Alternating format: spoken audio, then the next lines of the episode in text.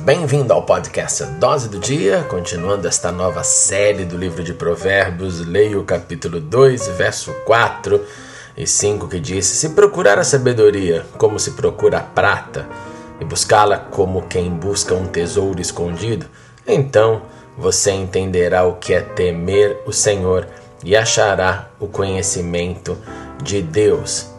Buscar a sabedoria como quem procura um tesouro precioso resulta no entendimento, no conhecimento de Deus, porque Deus é a fonte de toda a sabedoria.